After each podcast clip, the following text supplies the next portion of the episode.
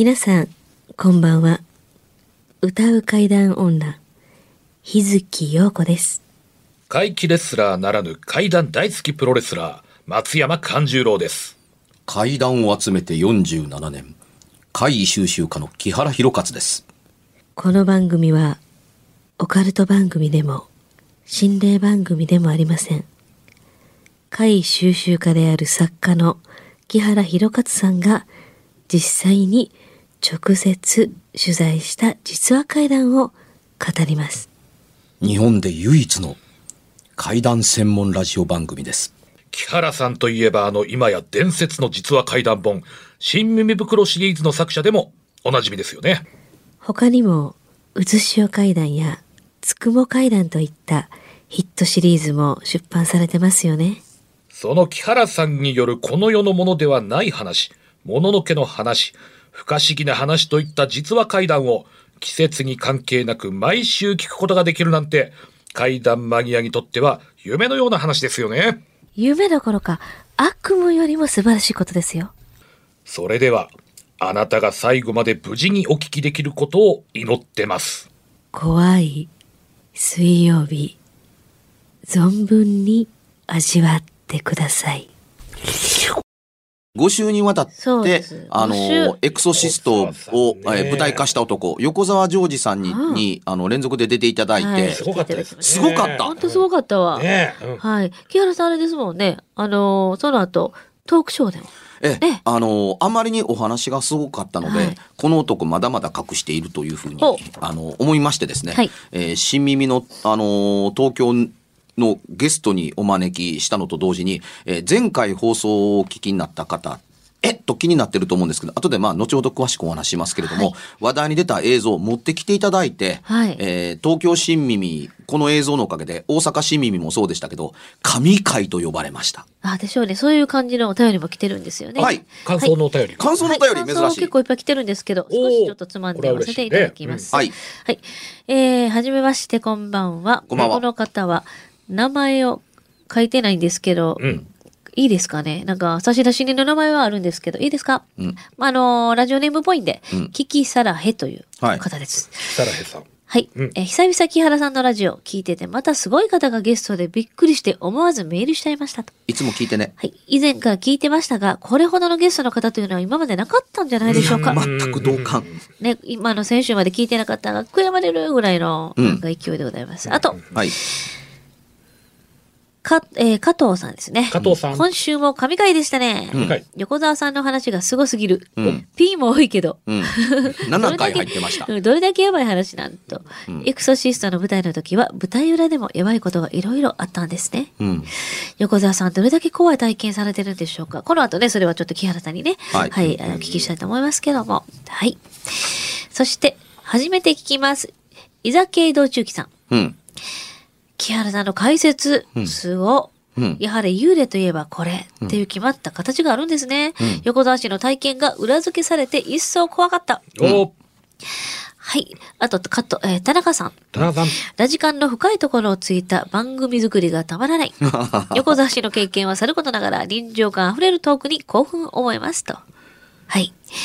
えー、やっぱりラジカンの力すごいと思ってね、書いてくれてますけどありがとうございます。いやー、なんか番組褒めずにラジカン褒めるかっていうとこだったりするんですけど、うんあのーゲストでこれほどの、あのー反響をいただいたことってこれまでね、あの、4、5年やってて初めてのことですけれども、ここまで拾われてね。いや僕はねすごいね、嬉しいですよね。これだけ長い間階段をやってて、横澤ジョージさんという人が僕のネットワークに引っかからないかったのがもう不思議でしょうがないと思って、それなりに調べ直したんですよ。ねはい。はいえー調べ直したら、横澤さん他ではほとんど階段語ったことがないので、えーうん劇団の役者さんに時々話すことがあってもなので、はいそれ引っかからへんはずです。外に漏れないから。ですよね。うん。うん。で、えーここでちょっとちゃんとしておきたいのが、あの、前回の放送で、あのーな、おぼろげに、いや、幽霊の映った映像持ってるんですって。え ?VHS ですけどねっていうお話出たではないですか？えーこの映像をお借りして、えー確認したんですけど、映ってました。おあの、ここでもお二人にお見せした通りです。さっきのええええさっきのすごかったですね。ですね。うんあの、ラジオですので、あのーまあまあ放送で流せないのはごめんなさいというところですけども、現在 YouTube にお引っ越し中だったりはするんですが、はいあの、横澤さんそのものにも僕言ってます。これ、インターネットに流してはいけません。というふうに。あの、映像が一人歩き始めるわけですね。ねまあ、それはもう、最初の時には、あ横澤さんのところの映像なんやと言われてますけど、2年も3年も4年も経ったら、もうこれ、どこの誰かが作ったもんや、みたいな話に、おひれはひれがついて、めちゃくちゃになるので、んあの、提供するつもりはないんですが、あの、詳細なデータだけ、あの、お話ししておきたいと思います。映像は22分58秒ありました。で、横澤さんのおっしゃる通り、あの、罰ゲームで役者が、あの、普段横澤さんたちの舞台の稽古のために、あの、使っている稽古場は真っ暗にして、はいろうそくの明かりとカメラだけ、ビデオカメラだけセッティングううして、はいえー撮影した映像です。撮影は2004年。で、真っ暗な中でずっと座ってると時間の経過ってわからないでしょ。何分だったんやろうみたいな。ですね。ね、あの、1分が20分にも感じるみたいなことがあったりするので、で、それを、あの、排除するのと、余計怖がらせるために、明かりを消して、音声だけで、あの、女優霊という映像の音楽を流して、え映像な、映像の音声を流しています。えー脚本、高橋博さんですね。中田さんが監督の修正作になりましたけれども、でこの、えー流し、音を聞きながら、あのー画面は真っ暗な中にあぐらをかいている役者さんなんですけども、はいえー7分、約7分あたりから映画の音声には入っていない、パシッ、パシッと机の上をプラスチック定規で叩くみたいな音が始まります。えー本人相当ビビってます中で。えーで、12分あたりから床をギ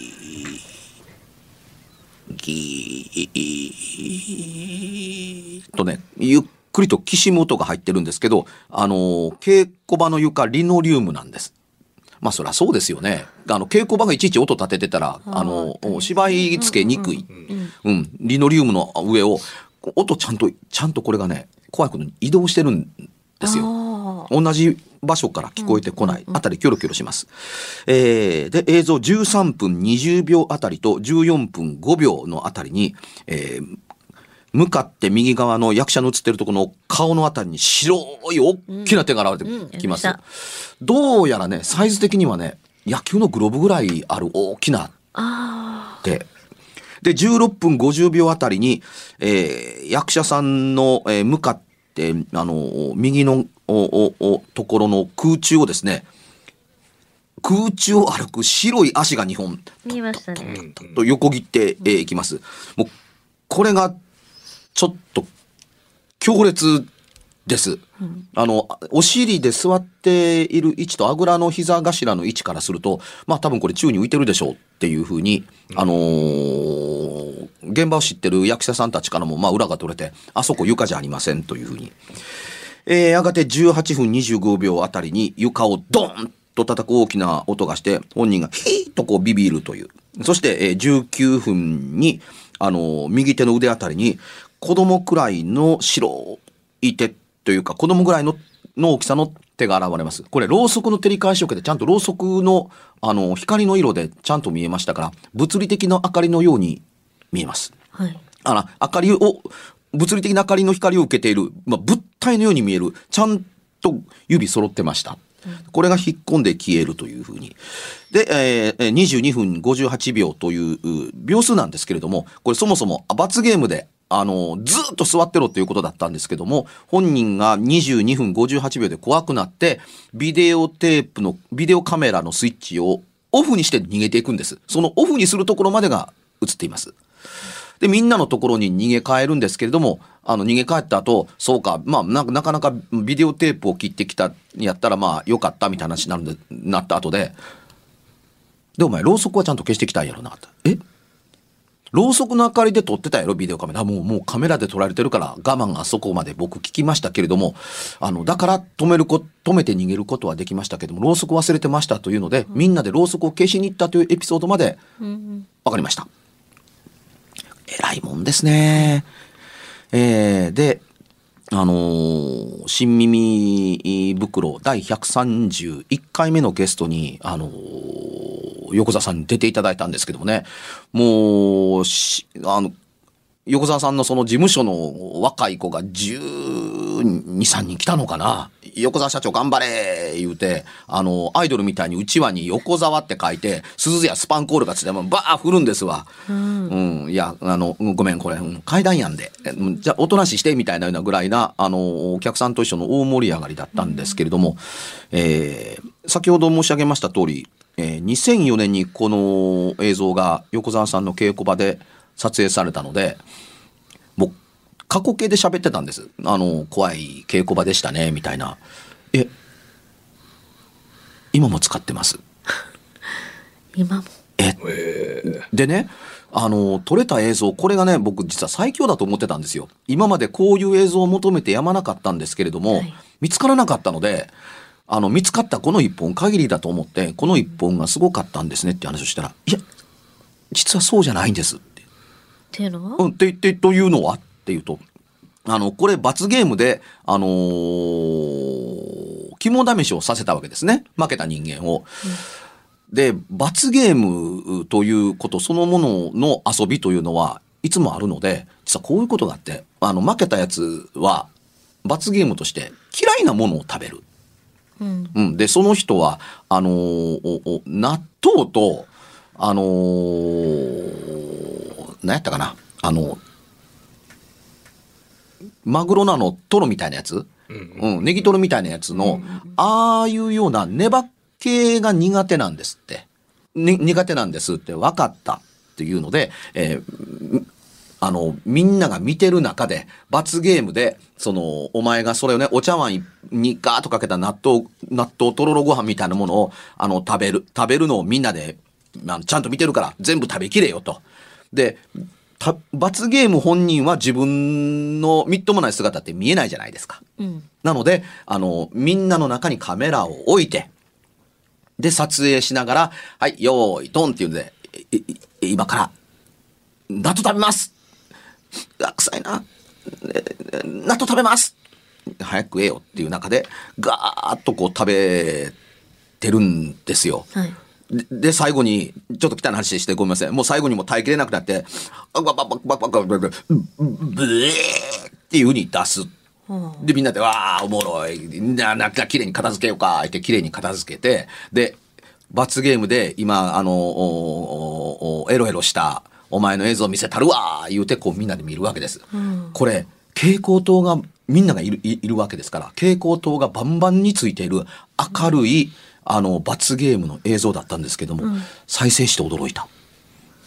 見ている時には何もなかったんですけど、本人が食べます、うううわすごい匂い、あ言ってる、後ろのスピーカーから、白い手が、うにょうにょうにょうにょ、波打って伸びてきて、ちゃんと指5本、ちゃんとこう、う向こうからやってきて、そのい役者の、あのー後ろに回ってね、背中のあたりからニューッと出てきて、あの、左側のほっぺたをペタッと触る寸前で、ブエーって吐いてビデオが止まるんですよ。おタイミング的にね。えあの明るい蛍光灯の中で、明るい蛍光灯の中ではっきりと白いって、その映像はどうされたんですか？今回のあの見た映像もそうなんですけど、これたまたまね、神社かお寺に引き取ってもらえっていうのを持ってかなかったんですよ。めんどくさくって。ああの、罰ゲームの人間が。で、この映像も本人に押し付けたんですって。はいだから、もし、あの、持ってけ、奉納せえとは言ったけれども、本人が武将をこいて自分の家のどっかに、もうめんどくさいからもう、えもう持ってったことにしとこうと思って隠し持っていれば、この映像も残ってる可能性はあるんだそうです。まあ、はっきりと言われるテープをブワーッと引っ張り出して、もう二度と見れないようにえーするというような廃棄処分という方法は取ってないんだそうです。なるほど。ここのね、あのー場所言えないんですけども、稽古場、今も使ってる稽古場なんですけれども、はいはいこの化け話だけで、まあ、もつもつ。ビルそのものがおかしくって。あ、そうなんですか。で前回のね、えー前回というか、あの、これまで出て出演していただいた、あの、5回の映像をき、5回のラジオの番組聞いていただいて、なんか、ね、リスナー投稿の中にも入ってなくて、ちょっと寂しかったんですけど、あのー僕、その、まだ説明を聞いてない初対面でいきなりスタジオに入っていただいてお話伺ってるんですけど、本人が喋る前にビジョンを言ってたでしょ？はい。あの、大きな、おあの、廊下の突き当たりに男が立っててって言った時、うわ、大きいとか、え、なんで竹みたいに細いんですか？こんなみたいなこと言ってるけど、本人まだ喋ってないっていうのがありましたよね。うんありましたね。うん。で、同じようにね、あのー、ちみみんのトークライブでももうやらかしたんですけれども、当当時、今は違うんですけども、オーナーが屋上の上に、この稽古場を持ってのビルの、あのーオーナーが屋上にペントハウスのようにしてお住まいになってたんですって。うん。最初のうちはね、あのーお化け見た騒動というのが、やっぱりその稽古に触るのではないかなと思ったので、大家さんに、あの、すいません。お化けなんとかしてもらえませんかというふうに苦情として言うつもりだったんです。言う言う言いに行ったんです。屋上に上がって。でこのビルだから、あの、R のボタンを押すと、大家さん家に着いたそうなんですよ。うん。頭文字 K さんなんですけど、もう、もう、うちの市民みたいな名前言いまくりなんですけどね。おで、大家さんに、あの、お化けなんとかしてもらえませんか？っていうに、なんとかせなあかんようなお化けって、どれの話してんの？え、どれで？あまりにあるから、どの話が、どれが困ってるの？っていうようなものの言われ方をするっていうに。で、どう言うていいか分からずに困ってると、エレベーターの中におる、掃除のおばちゃんには声かけんといてね。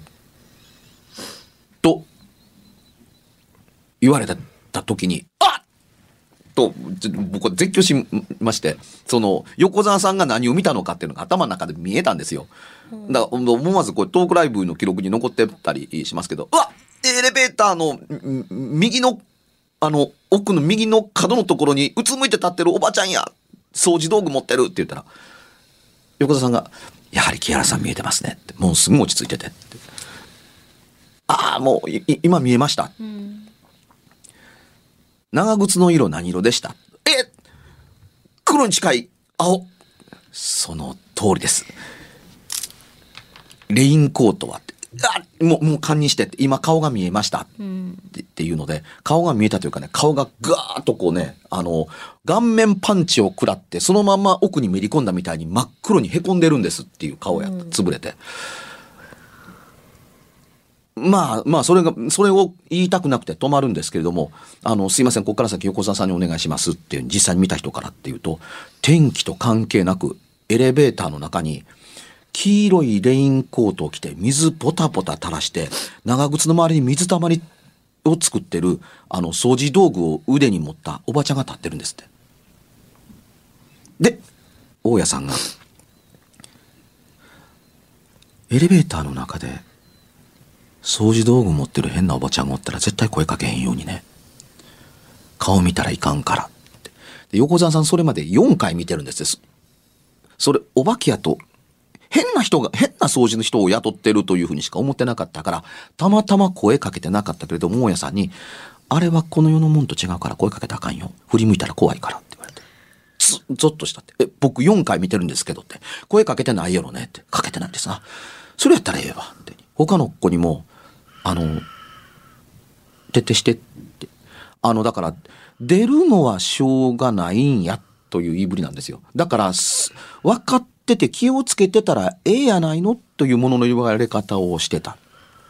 なので、あの、うち階段2つあるでしょって。なるべく使わんといて。特に非常階段を使わんといて。おうでも、エレベーターを使わないんだったら階段使うしかないですよね。うん。でも、まだ階段の方がマシだから。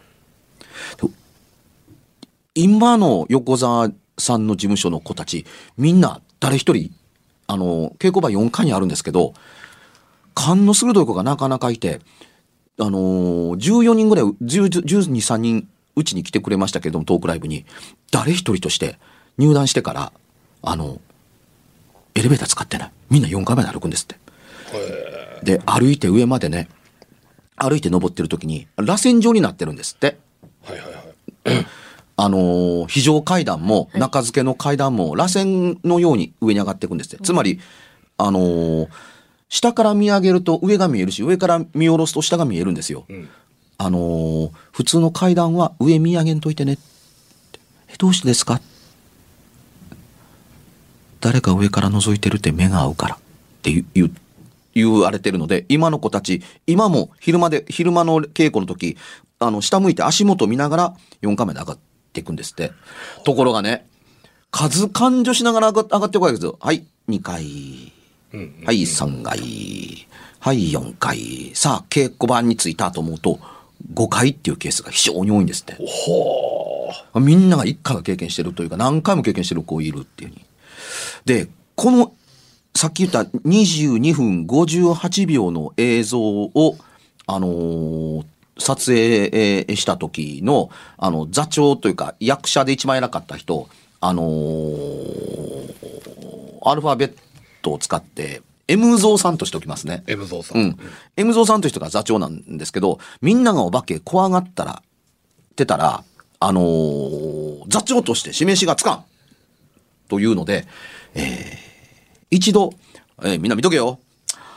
俺が行ったらあかんと言われてるこの非常階段、この夜中の2時に上まで行って、あの、登って帰ってくるから、っていうふうに、あの、ちょっと威厳を示すみたいなことをやったんですって。で、みんな、おる、あ、みんなの見とけよ行ってくるからっていうんで、カンカンカンカンカンカンカンカンカンとこう登っていって、言うたらなんやけど、階段上まで登って、降りてきたらええだけやんか。2時であろうが何時であろうが深夜であろうが、いうつもりで登ってったんですって。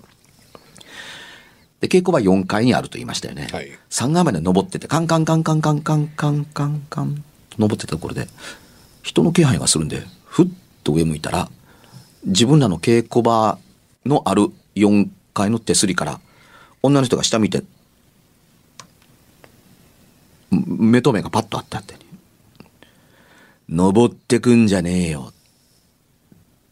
すいません今すぐ降りますってカカカカカカカカカッと降りて逃げたっていうことがあって、それっきり非常階段使ったらあかんという、というふうに、うちのあのビルの非常階段で深夜の2時に絶対女なんかおらへんってう。ん、間違いなく、もう、あの、気気配がするから、あるわけやん、こんな非常階段で、俺しかおらへんのにと思ってるがゆえに、上見てて。で、非常階段で金属なんで、なんかね、音がめっちゃ響くんですって。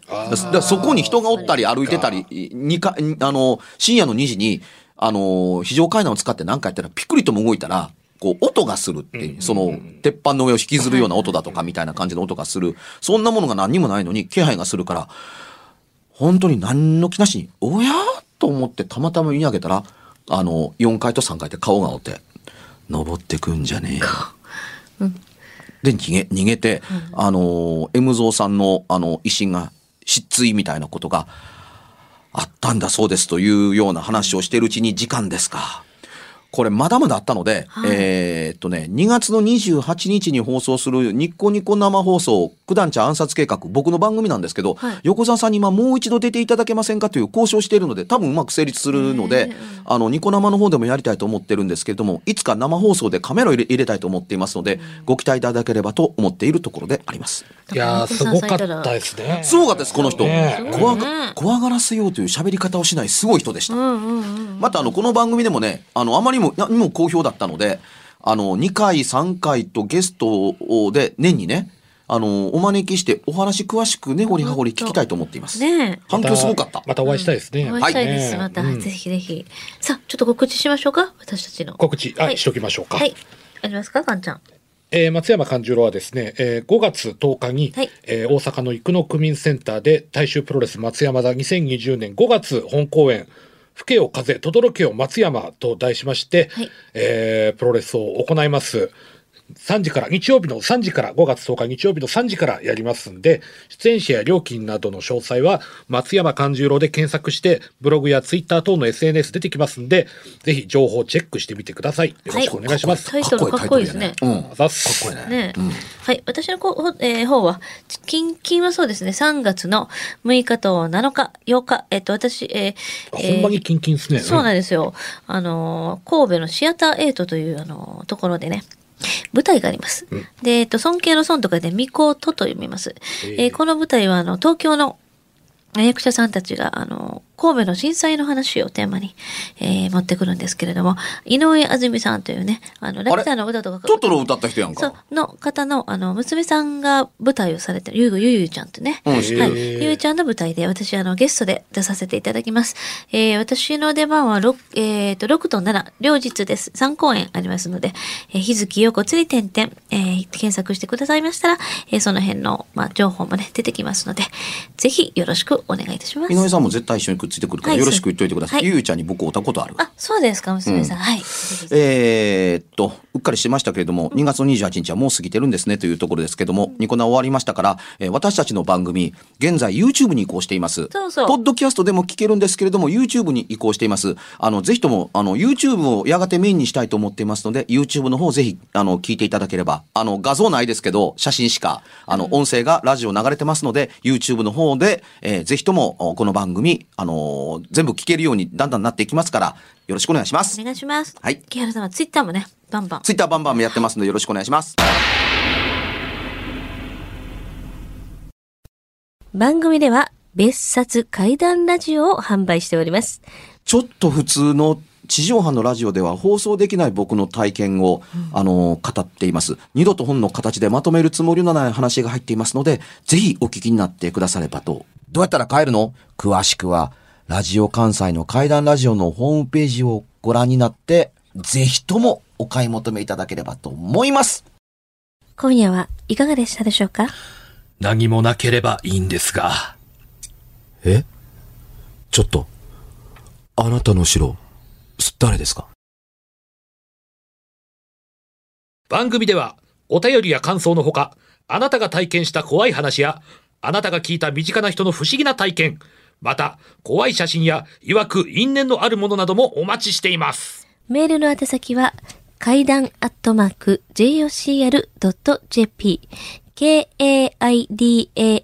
アットマーク jocr.jp ファックスは078-361-0005 078-361-0005おはがきは郵便番号650-8580ラジオ関西怪談ラジオ怖い水曜日までぜひ、本物の怖い話を私に教えてください。お相手は、歌う怪談女、日月陽子と、怪談大好きプロレスラー松山勘十郎と、そして怪談を集めて47年、木原博一でした。それではまた来週、お耳にかかりましょう。この一週間、あなたが無事でありますように。ラジオ関西ポッドキャスト今お聞きいただいた番組の配信は今月いっぱいをもって終了となりますご了承ください